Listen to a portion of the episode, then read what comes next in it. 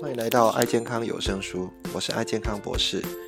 本频道是透过读书会的方式，由爱健康博士我本人来导读各种畅销书籍的读书心得，那并让各位在爱事业上面各位大师级人物分享，将这些管理知识以及健康的心得应用在我们的生活以及团队，是非常具有实用性的分享。欢迎来了解一下吧。Hello，大家早安。那呃，今天呃已经过了呃一个礼拜，还没有跟线上跟大家呃来见面好聊天？那呃上礼拜呃我们聊那个普通常识哈，呃穷查理的普通常识。那呃是聊到有关那个我们意识形态哈会形成一种叫做心理否认的呃这种一个概念啦。那呃接下来那是在第三。第三篇哈，然后呃第四篇的部分呃，因为我有把那个第四篇哈，另外再录成一个 podcast 哈，如果如果另外录音起来，那呃各位如果有机会啊有时间的话，可以再稍微去听一下。我我个人觉得第四篇跟第五篇的演讲哈，还蛮还蛮重要，因为这个是已经定义到呃这个作者哈蒙格他本身的一个呃思维的架构哈，那他思维架构里面。啊，是讲到说，呃，我们现在事实上遇到一些呃投资的企业哈，或者是你要呃去选啊，有关你的这个呃合作的伙伴哈，或者是你有一些呃事情的时候，你要一个思维的呃基础的一个架构。那这种思维基础架构，它在呃第四篇里面就针对呃如何创业哈。然后，如果评估一家公司，它有一个基本的一个架构，那这个架构只是用呃几个思维的一个清单哈。第一个清单，他讲说，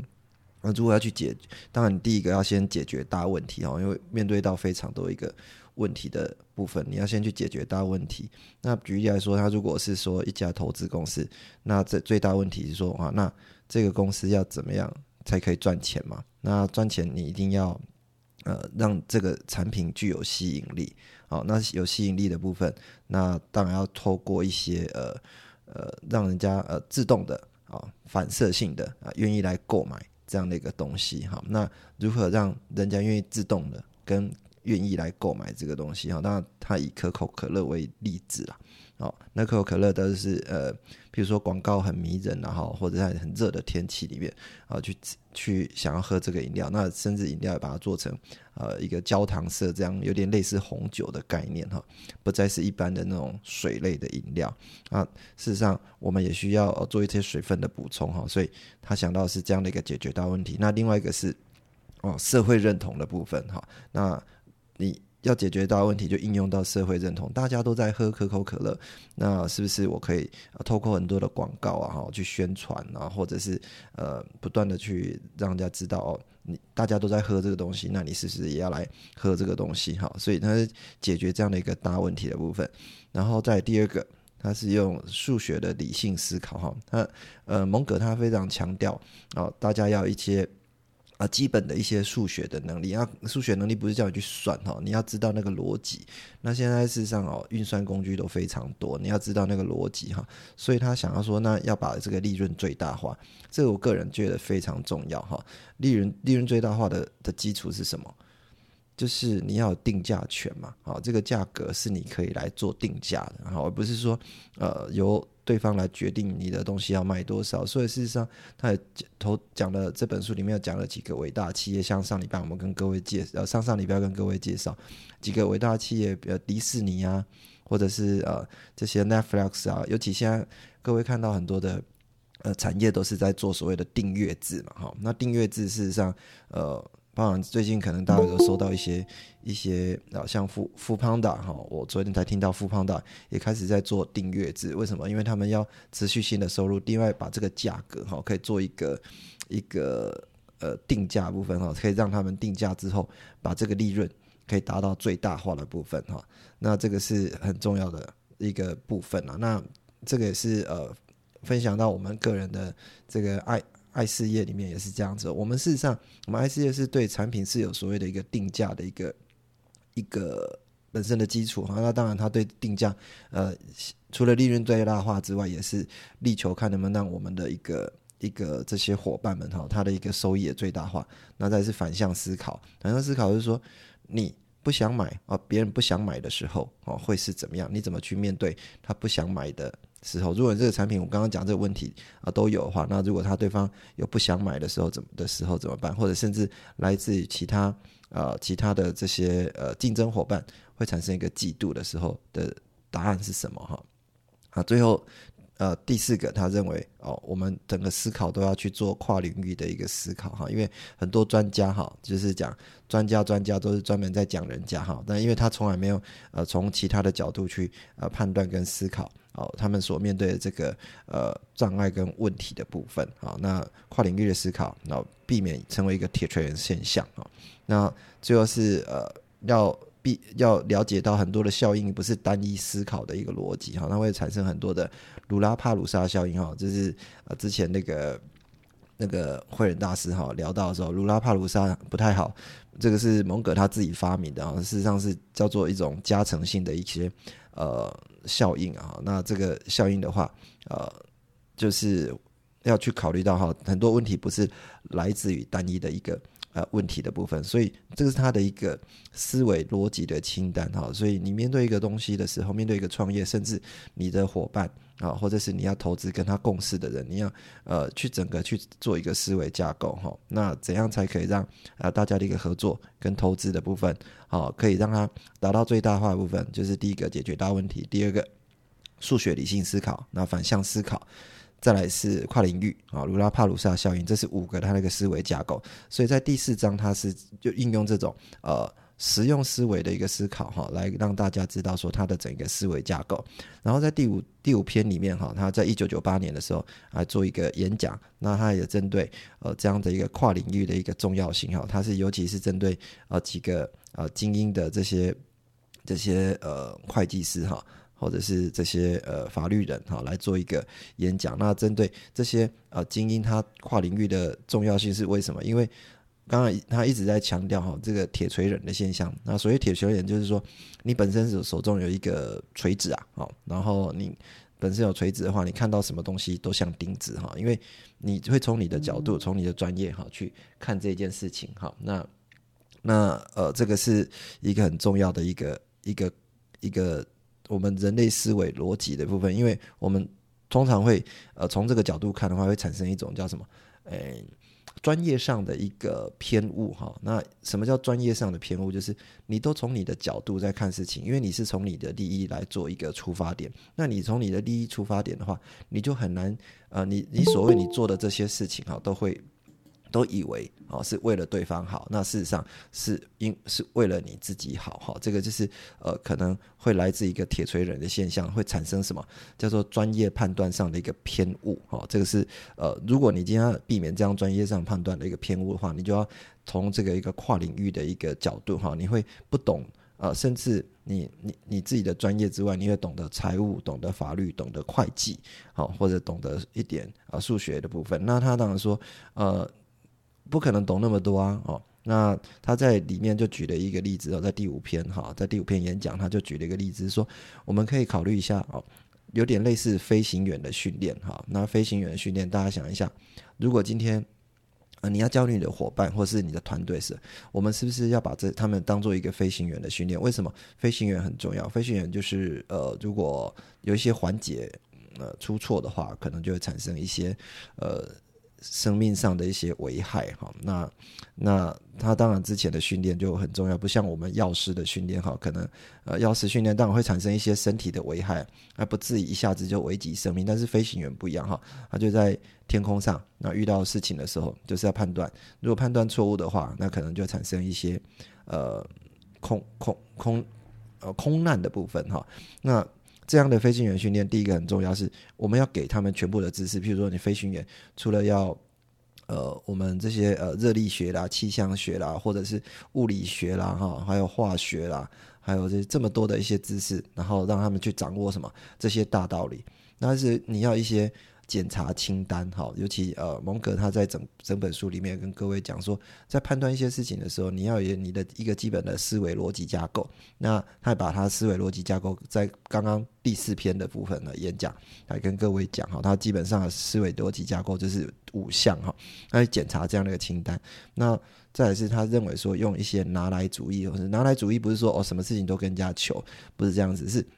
你会呃考虑到一些呃专业的人一些想法。啊啊，譬如说呃在在这个物理学或者在数学或者在呃心理学或或者在化学哦或者在各种那个学学术里面哈，你有这些呃基本的知识的时候，你大概知道会说从哪边来做一个一个思考哈，就好像呃最近我们呃医院也开开了一家呃新的药局啊哈，那新的药局呃大概目前花起来呃接接近两三。两两百多万嘛，哈，那这样子两百多万，呃，如果我们本身哦只有是呃药学的专业的话，那事实上你开药局是做什么？开药局是一家一家呃，讲白一点是一家呃。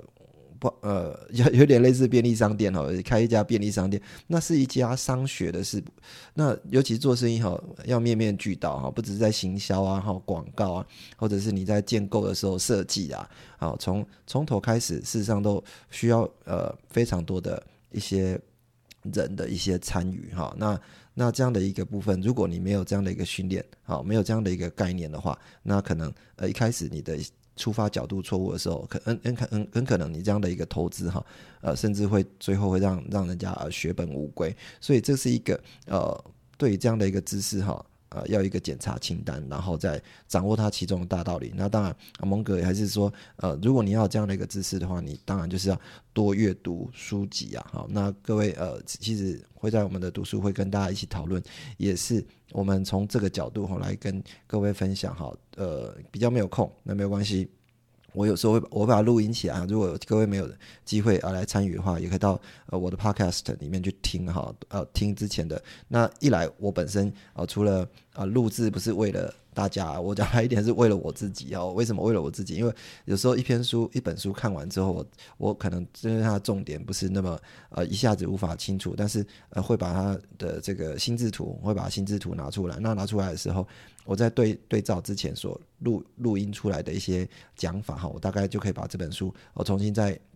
再再再复习一次哈。那这样子呃所看的书，我我我如果三年到五年之内哈，那忘记的话，可以再拿出来，再重新咀嚼一次哈。那可能呃，我们讲温故而知新啊，所以呃，会有不同的一个一个想法哈。那这个是一个我我觉得还蛮蛮蛮个人，我觉得还蛮喜欢的。那去年我也是因为这样子，我看了十几本书哈。这个对对我来讲，哎，还收获蛮多的哈。所以这个也也是呃。跟各位来做一个分享哈，然后在呃整整本书的第刚刚讲第四篇第五篇哈，那第五篇第六篇演讲哈，他就讲到呃一九九八年哈，他在 Santa Monica 哈一个基金会里面哦，Santa Monica 这基金会里面来告告诉人家说，嗯，那这些人都是在投资的部分，那他他告诉我说，告诉大家说，怎么样来像啊波克夏。这样的一个海瑟威这样的一个公司来做投资哈，各位记记得波克夏海瑟威现在的股价是多少钱吗？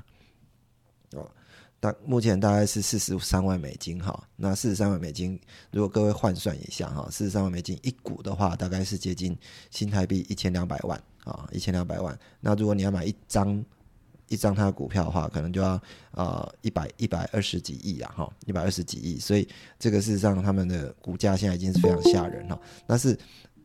他就告诉你说，你应该怎么去做呃选择跟投资，因为他他今天也是投资呃一家公司，慢慢的把他的一个企业哈达到这样的一个一个规模哈，因为他的选择他的判断哈有一定的逻辑啊，好，那这样一个逻辑什么，他就跟跟大家讲，第一个。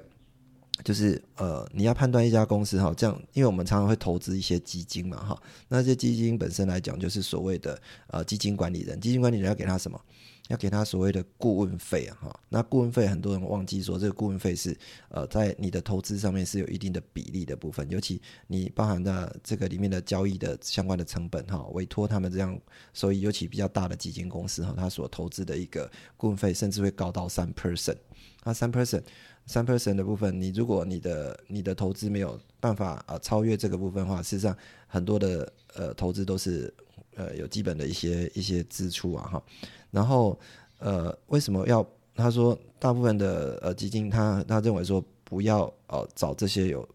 呃具有这些顾问费支出的。部分，然后讲讲白一点，就是说你要判断的能力了啊，不要呃完全都依靠人家，因为你依靠人家所呃花费的这些相关的一个成本，事实上也是很高的哈。那另外，你认为所请的这些专家哈，他真的是呃专家吗？就是他一直对专家哈有所谓的呃。一些一些想法，为什么？因为他们专家哈会从他的角度去看事情。然后第二个是人类的心理学，他说人类心理学啊，这个在我呃现在已经看完一本书哈，就是那个杂讯里面也是跟这个很很像哈，尤其杂讯是最近才写的啊，才呃这个这个呃作者哈，他是诺贝尔经济学奖哈，康纳曼康纳曼他写的书哈，他。他在讲人类判断的缺陷，其中就讲到一点哈，因为大部分人对于我们自己个人的一些判断，未来的判断会过于怎么样？会过于自信跟乐观哈，会过于自信跟乐观。那尤其是专家会这样子，所以顾问他们在判断一些事情的时候，通常会用一些感觉，用一些基础来做一些判断，然后透过他的言语，尤其他是专家，那你会相信他？那这样的一个。一个结果哈，可能不是会产生呃相对应的一个一个结果，所以你今天已经委托他来做这样的一个投资，甚至给他顾问费，结果最后他的一个专业相关的一个判断，事实上是来自于我们讲的一个铁锤人的现象的时候啊，尤其他过度自信的时候，产生判断不一定是正确的。然后呃，另外呃这些顾问啊，或者是。他们会做所谓的社会认同式的一个一个投资哦。什么叫社会认同式的投资哈？社会认同就是我们刚刚呃在第五篇有跟各位讲哈，我们很多人会会用所谓的什么，就是呃大家都在做，那他们也都一起做，这个就会讲就是有点类似啊我们之前在讲的这种驴鼠效应啊，驴鼠效应就是呃南美洲那个有一种一种。一种鼠类了哈，那每年会固定在某一个时间里面啊，集体自杀了哈。那集体跳崖自杀，那跳崖自杀每次死呃会死好几好几千好几千只，甚至是好几万只的这种旅鼠哈。我不知道有没有记错哈，好几千还是好几千万只哈，反正就很多老鼠哈，这样一直往下跳，一直往下跳。那当然学者去探究到底是什么原因哈，那可能是眼睛不好啊，或者是有一种激素去。去去碰它哦，但是最后结果都不是哈，就是他们做一个社会认同是前面往下跳，可能前面有东西吃哈，所以那些这些老鼠都一直往往下跳，结果都跳到悬崖去哈，这是一种社会认同式的一个投资。那当然这些顾问啊，也事实上也可能会犯这种错误哈。第二个是呃，博客下的投资哈，事实上不做什么，不做频繁买卖。为什么叫频繁买卖？就是呃，我们在投资上面也会一些人就做杀进杀出了啊，杀进杀出。各位知道有所谓的交易费啊，这些所谓的手续费的部分，交易手续费会产生一种东西叫做摩擦成本摩擦成本，呃，杀进杀出，你今天可能低了又买，买了又又又卖，好，这样子，你你来所产生的这些交易成本，我们也讲这这种东西就是呃潜在的一个一个一个你本身的这种机会的。对应的一个成本哈，那很很少人去算这种事情。那回到我们呃的一个实际上我们的一个事业上面哈，如果呃你今天呃投资在某一个一个，我们把我们每一个伙伴都当做一种投资好了，你投资在这边啊，跟他聊聊聊聊没多久之后就跳到另外一边去啊，聊了没多久又跳到另外一边去哈，这会产生一种什么东西？叫做摩擦成本哈。那李胜渊当然也之前有讲哈，呃。就是有点类似在滚水的时候，你在滚水的时候，当然，呃，水不能一加温之后，哎，稍微，呃，温温度上来之后又把它降下，温度上来又把它降下，哈，那这样子无法一下子达到呃相对应的一个目的，哈，所以不要频繁买卖，产生一些魔法成分部分，哈。再是第三个，他建议说，哎，要长期持有，哈，这个是呃这些呃这些大师们，哈，尤其他们一直一直在跟各位讲，哈，你要眼睛。要准哈，你判断要非常的精准哈，判断精准也跟各位讲，他一直有几几个基本原则哈。那找到一个适合的标的啊，找到一个适合合作的会伙伴，一个可以投资的公司哈，你长期去持有它哈。那他们的长期就是一持有就是就是几十年了哈，就是几十年，然后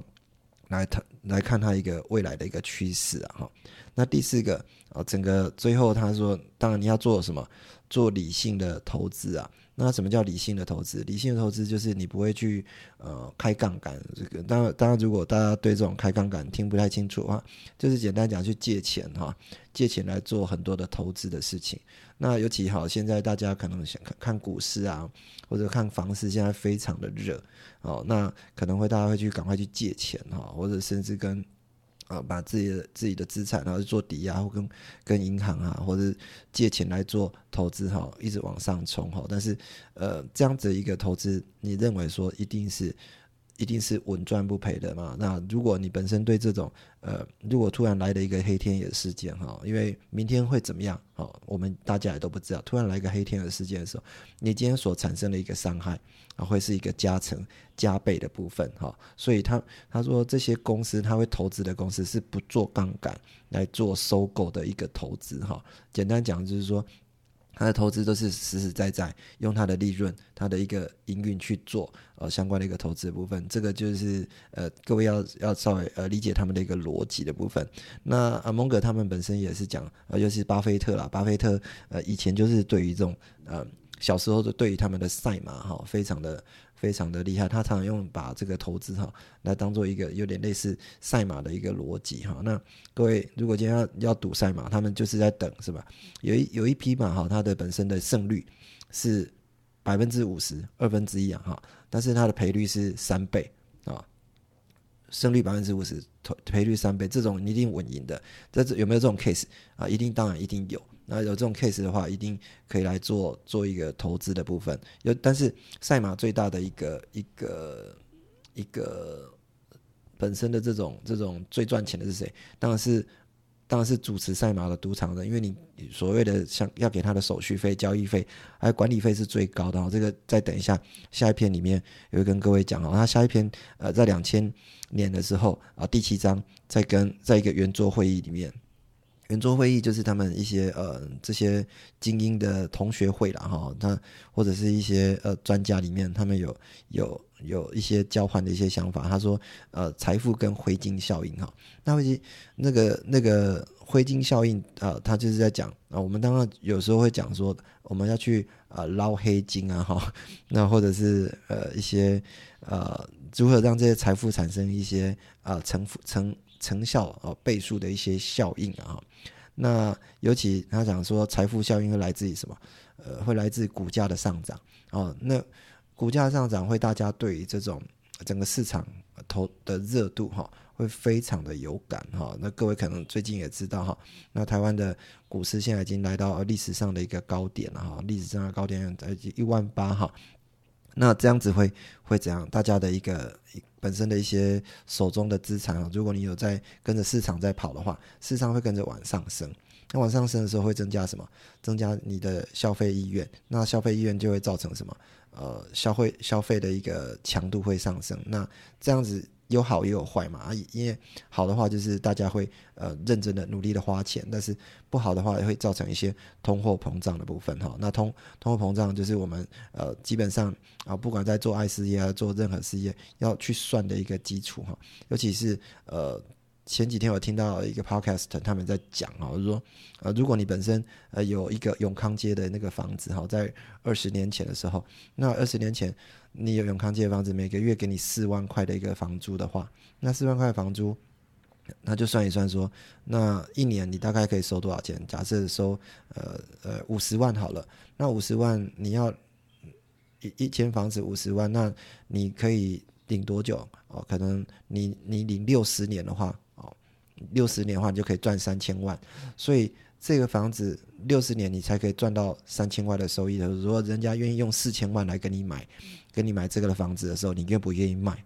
啊，那当然真的有人做这这件事情，他就把他四千万的房子把它卖掉，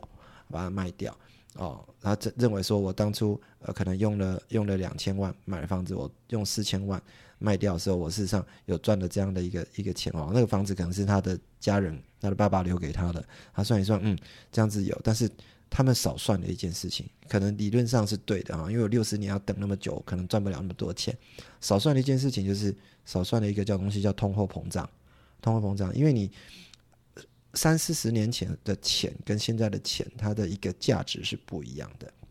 所以呢，如果你忘记这这件事情的话，通货膨胀这件事情的时候，你没有把这个东西算进去的时候，你的钱只会越来越薄啊，越来越薄。所以一直在上班、一直在赚呃薪水的人，为什么会越来越没有钱？因为他们忘记了一件事情，叫你的资产是没有跟着市场在跑的。啊，没有跟着市场在跑的部分的话，你的钱会被市场所稀释掉。所以你现在以为你现在呃，尤其我们最近的呃薪资啊，好像呃没有特别去涨，往上涨啊。尤其呃，我最近看一下，各位如果知道有认真去看我们台湾的人均 GDP 的话，哈，人均 GDP 所谓 GDP 就是什么？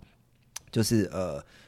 把台湾当做一个企业哈来看的话，哦，每一年所赚的钱哈，那除以我们的每每一个人的一个一个。人口哈，那下去算的话，用平均来算，台湾已经接近到三万、三万、三万、三万、三万多，呃，大概两万、三万两千，我如果没记错，三万两千美元，三万两千美元。然后韩国呢，也也是三万两千美元。我们事实上，我们人均 GDP 已经跟韩国一样了啊。而日本的话是接近四万啊，所以我们也紧追在这些日本之后。那各位想说，哦，人均 GDP 三万三万多。那事实上，我们年收应该有百万哈，应该是年收每个人平均是破百万。但是各位扪心自问，台湾为什么没有办法年收到百万的部分？因为我们很多人的还是在二点几 K 嘛，啊，甚至三 K 而已。那我那有那么多哈？啊，这是个平均值所产生的概念。因为大部分的，大部分我们台湾的一个一个呃企业的一个架构都是服务业哈。但是事实上，呃，这些呃。比较赚钱，目前比较赚钱的一个主要收益都是来自于科技业去做外汇啊，啊，去赚一些外汇回来哦。那我们是有这样的一个经济能力，但是如果你是属于一个呃上班族或者是在做服务业的部分的话，啊，可能在这里面都会被啊稀释掉哈。那所以要怎么去了解这些事情？股价上涨哈，跟消费意愿其实啊在里面圆桌会议会产生一些财富的一个加成的效应。那比这个相对应的这种这种。哦，对，三万两千美元哈，没错，已经逼近韩国了哈。但是韩国的大学生的收入哈，是各位如果没记错的话，是几乎是我们的三倍哈。我们他们毕业是五五五六万哈起跳哈，那我们应该没有那么高啊哈。那然后再是一个黑金哈，事实上更能刺激消费。什么叫黑金？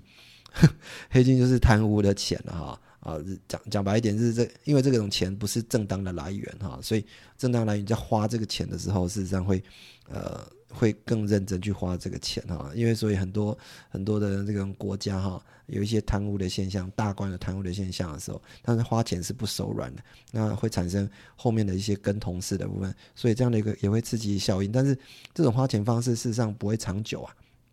是不会长久的，那不会长久，因为怕有一天不康的时候被人家发现的时候，呃，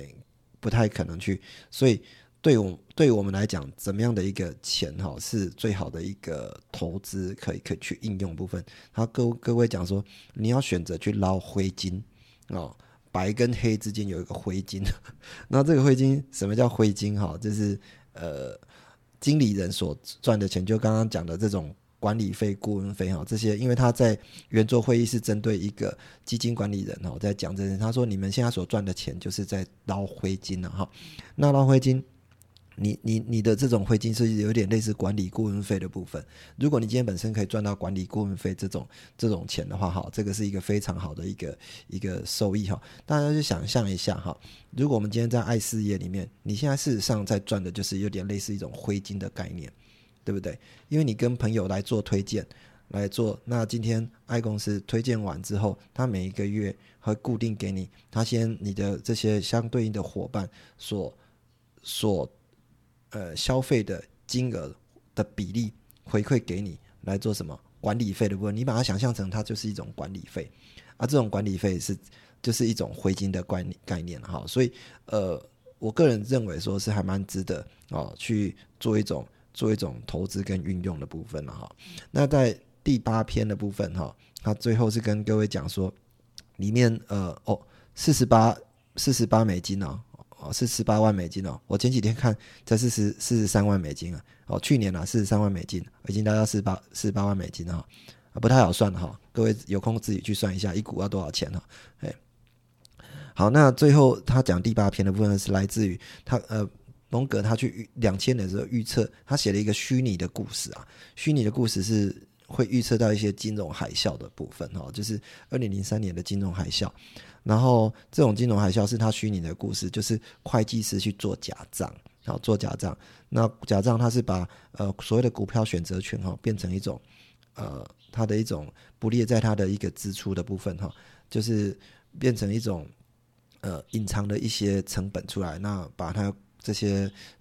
隐藏成本出来就变成收益嘛，啊收益就变成一种膨胀式的一个一个一个收益的成。结果，然后让到大家去买这些股票了哈。那这个有点类似跟各位讲哈，就是一种庞氏骗局的一些部分了哈。那庞氏骗局所做的就是不要去参加这种有类似庞氏骗局的部分，因为他们所产生的这些收益都不是来自于实际上的一个本身透过这种呃实际去营运去销售所得到的一些钱哦，而去做做所谓的假账。啊，做假账所来自的一个相关的收益，最后这些公司哈，因为做假账的结果会怎么样？有一天会爆发，爆发的时候公司就垮了。那垮的时候，你的投资就会血本无归哈。所以它里面跟在第八篇里面，二零零三年的一个金融丑闻哈，他用一个虚拟公司来讲，在两千年就讲这件事情，结果还真的有二零零三年的一个金融。丑闻的一个风暴出来哈，所以还真的还蛮厉害的啊。这个蒙哥跟各位来做一个简单的介绍哈，所以啊，今天呃跟各位聊一下啊，有关这样的一个呃比较比较有点类似到财务的部分，但是我觉得想一想，跟我们现在在经营的一个一个事业上面哈，其实也有异曲同工之妙哈。因为我们其实跟伙伴在相处，你在跟哪一些伙伴在相处的时候，你愿意投资他的时间是多少？投资还是时间是多少？哈，不是每一个人都适合来让你花时间去投资进去的哈，因为呃，每一个人所拥有的特质哈，那拥拥有的特质特性不一样。你把每一个人当做是一家公司啊，或者你去判断他是不是具有这样的一个特质的部分，那你才可以去做长期的一个投资哈。那跟各位今天分享到这边，不知道各位呃听完今天的一个分享有没有想法嘞？要跟我分享的。大家好，因为我其实针对就是刚刚梦吉老师分享，就是专业人士需要更多跨领域技能，其实蛮有想法的。因为其实我们，我我是读护理的嘛，那其实我们在学校学的时候是全科别都学，然后你就会有一些基础的知识。可是其实毕竟专业是一门很深的学问，就是。包括你每一个科，真的就是很深很深，所以通常我们真的到职场投入职场之后，其实是要选一个专科，然后甚至你对哪一个科别有兴趣，那你就直接去那个科别就业。就像我现在是针对 大厂一样，对。可是我觉得说这种概念很好，就是说你真的全部都学的话，你掌握更多的工具，你可以去判断所有的状况。就像在医院是加一科。还有像美国，他们都是走加一科。我觉得这种部分就是你可以去中瓜评估，说，哎，这个人到底身体出了什么样的问题？那在医院，很多时候为了解决这种跨领域的问题，其实会有一些跨团队的一个会议，然后就是去讨论，哎，这个癌症的病人，他到底我们要如何去，诶治疗他？那就是请了很多，比如说放射科啊，然后外科，然后甚至营养科。然后还有就是连安养照护，就是很多科别南瓜在一起，然后用这个方式去做综合评估。对我也我也想到说，刚刚其实我我有印象中之前看过一一部韩剧，它其实里面就是在做一个选秀的考试，可是一个学古典音乐的人，老师给他出的考题却是古典音乐结合流行音乐所弹奏的一个钢钢琴曲。然后他要请这个考生，就是回答出说：“哎，我刚刚弹的这个歌曲，呃，曲目是哪一首歌跟哪一首歌？”结果这个学生只知道他古典音乐的部分，可是他流行音乐却不知道。所以其实他如果说就是对各领域都有涉猎的话，其实就是他可能就是会更容易被录取。那我就想到说，流行音乐最厉害就是周杰伦。对，因为他真的就是好多种曲风他都会，然后甚至现在就是在音乐界是很 top 的。对，所以我觉得这部分，如果可是我真的觉得那个是你的脑袋要可以很容易吸收这些东西吧，因为我觉得我我我觉得我自己都有学习障碍，是对某个部分比较厉害。对，那这是我今天的心得，谢谢孟杰老师，谢谢大家。啊，谢谢依婷哈。那呃，学习不会有障碍啦。有时候大家好会对自己的大脑哈有两种，一种是过于自信，还有一种是过于没自信哈。看那个你的那个状态了哈。呃，这个状态如果没自信的话，我我有机会可以教一些大家哈，这是一些思维逻辑上的一些我本身运用的一些工具。好，以及一些方法哈，我在思维逻辑上面的一些方法哈，应该对大家有一些帮助啊。好，然后呃，刚刚讲的呃跨领域的部分哈，其实也是呃，不是不是不是愿意不愿意学习哈，呃，你有没有把这个学习把它啊记下来哈？呃，记记东西哈。昨天我的伙伴有跟我分享哈，说诶。我最近 脑袋哈，可能记忆力比较不好哈，需要吃什么样的保健品？我说没有，你记忆不好，只要记得一件事情哈，因为我看他没有老人痴呆哈，因为年纪很轻啊哈。那我就跟他说，你应该最需要准备就是一支笔跟一个纸，一张一张笔记本哈。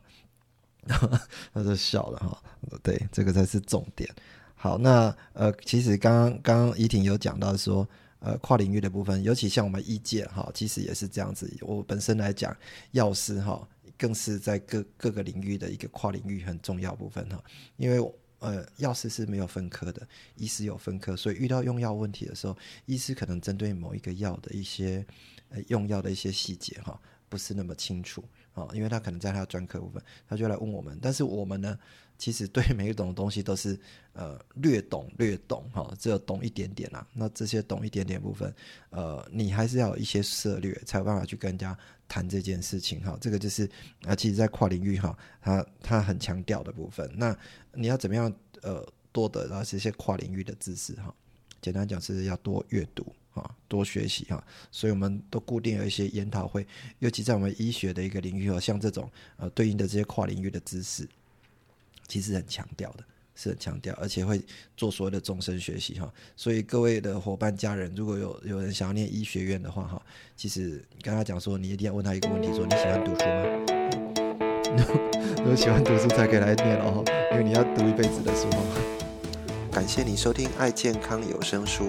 这期的节目是不是非常精彩呢？如果你对我们的节目有任何的想法或者意见的话，都欢迎给我们按赞以及五颗星的评分，并到我们的频道下面留言。也欢迎您到我们的爱健康博士的网站来给我们留言以及鼓励。爱健康博士的网站，你只要在 Google 上面搜寻“爱健康博士”，就可以到我们的网站以及脸书上给我们按赞跟评分，以及给我们相关意见。谢谢大家的收听，那我们下次再见喽。